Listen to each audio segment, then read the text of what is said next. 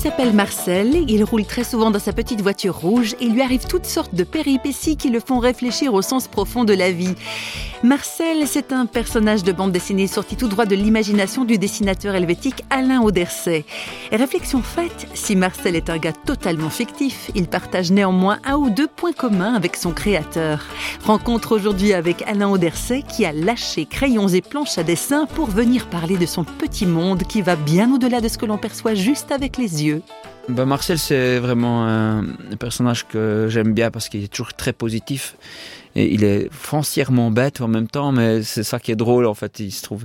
Mais quoi qu'il lui arrive, il est toujours positif. Et puis c'est ce que j'aimerais pouvoir dégager pour les gens, c'est que les gens, en lisant ça, eh ben ils trouvent euh, la force d'affronter ce qu'ils ont affronté avec une bonne dose d'humour, mais aussi de se dire mais ouais ouais, mais j'avais pas vu des choses comme ça. Des fois on voit nos problèmes que d'un point de vue, c'est-à-dire celui où on est.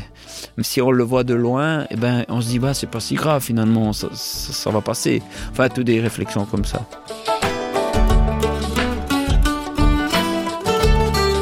En dessinant Marcel et ses petites histoires du quotidien, Alain Auderset se fait plaisir, bien évidemment, mais il pousse également ses lecteurs à se poser des questions existentielles. Un exemple.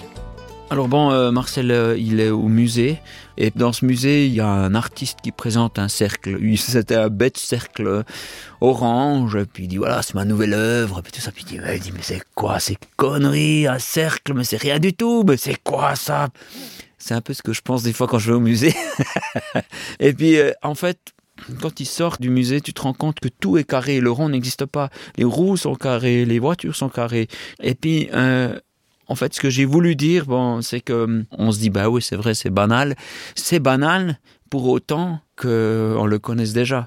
Il y a des choses que on trouve étranges, donc on les rejette, mais on se rend pas compte de tout ce que ça pourrait amener dans nos vies. Et puis, ben, peut-être ce rond, ça pourrait être euh, Dieu carrément. On se dit, oula, c'est quoi ce truc, c'est pas pour moi, tout ça, mais on se rend pas compte toute la rondeur que ça peut amener dans une vie, toute la légèreté, tout, ouais, on est beaucoup trop carré, on est beaucoup trop euh, rangé dans une vie, euh, des fois les gens ont planifié jusqu'à la mort, et ça fait, je trouve ça un peu dramatique, quoi.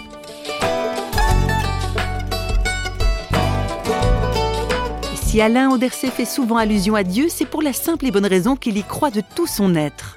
On ne se rend pas compte combien on aurait besoin de la tendresse de Dieu. Pour être honnête, des fois j'ai une tendance à courir après tellement de choses alors que l'essentiel est juste à côté de moi. Et puis je pense euh, l'essentiel euh, à côté de moi, c'est genre maintenant, je m'arrête un moment et puis je dis à Dieu qu'est-ce que je ressens? Et le fait de lui parler, de parler de surtout à Jésus, je pense que tout à coup, il est là, quoi. Et des fois, on le ressent, des fois, on le ressent pas. Puis, des fois, on a tellement d'idées sur la vie, sur Dieu, sur tout ça. Mais Dieu n'est jamais trop loin. Discrètement, on sait pas forcément que c'est lui. Enfin, et puis, je pense que dans nos vies, Dieu fait du stop des fois, et puis on n'a pas reconnu que c'était lui. Mais dans les sourires que, que vous recevez gratuitement, dans le soleil, dans la musique qui vous fait chaud au cœur, c'était lui que vous avez croisé, quoi.